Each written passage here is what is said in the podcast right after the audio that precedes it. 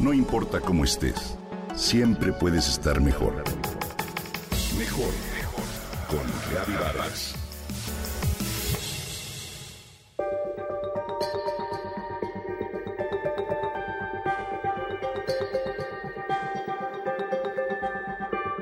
¿Quién le pone nombre a los virus y por qué?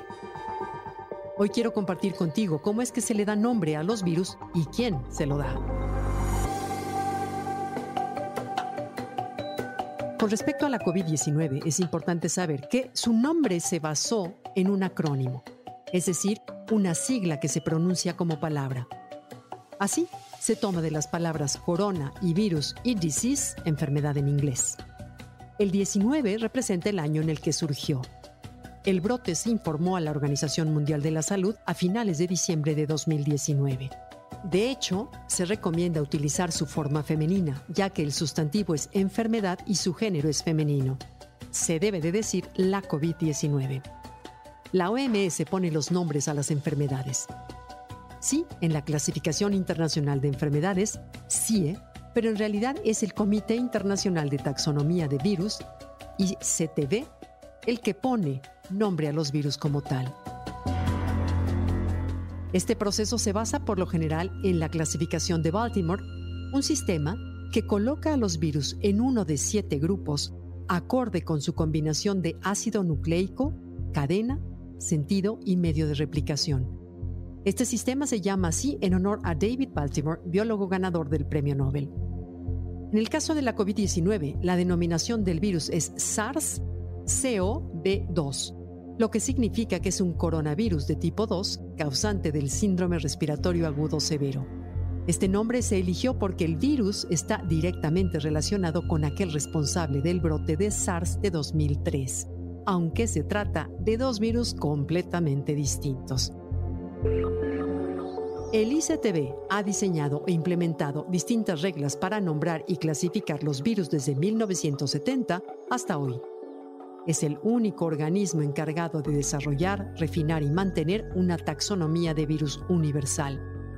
Clasifican a los virus con base en distintas características biológicas, más el nombre que le dan, de acuerdo con ellos mismos, debe contener la menor cantidad de palabras posibles sin dejar de ser distinto. En 2019, el ICTB publicó una propuesta para adoptar un sistema más formal y nombrar algunas especies de virus y se votaría en el 2020. Pero algunos virólogos objetaron el cambio a este sistema, argumentando que el debate se generó ante la preocupación por la pandemia de COVID-19. Si nos centramos en virus como el Zika o el ébola, por ejemplo, estos llevan el nombre de la región geográfica donde se identificaron Así que el Zika se encontró en el bosque de Zika, en Uganda, y el ébola tiene su origen en el río Ébola, en la República Democrática del Congo. Pero esta forma de nombrarlos ha representado a lo largo de la historia un estigma para las comunidades, que finalmente presentan algunas repercusiones reales cuando las personas saben que el virus viene de ahí. Hoy se hacen esfuerzos para evitar el uso de nombres geográficos. En 2005, la OMS publicó algunas pautas que desalentaban el uso de nombres, tanto geográficos como humanos o animales. Por eso evitó la referencia a China, concretamente a Wuhan, cuando nombró la COVID-19, que durante algún tiempo se identificó como neumonía de Wuhan. Y sin embargo, de acuerdo con Alexander Sasha White, profesor de Historia de la Medicina y Sociología en la Universidad John Hopkins, este último año se presentaron sentimientos antiasiáticos gracias a la ayuda de algunas personalidades como el expresidente Donald Trump, que insistía en referirse al SARS-CoV-2 como el virus chino.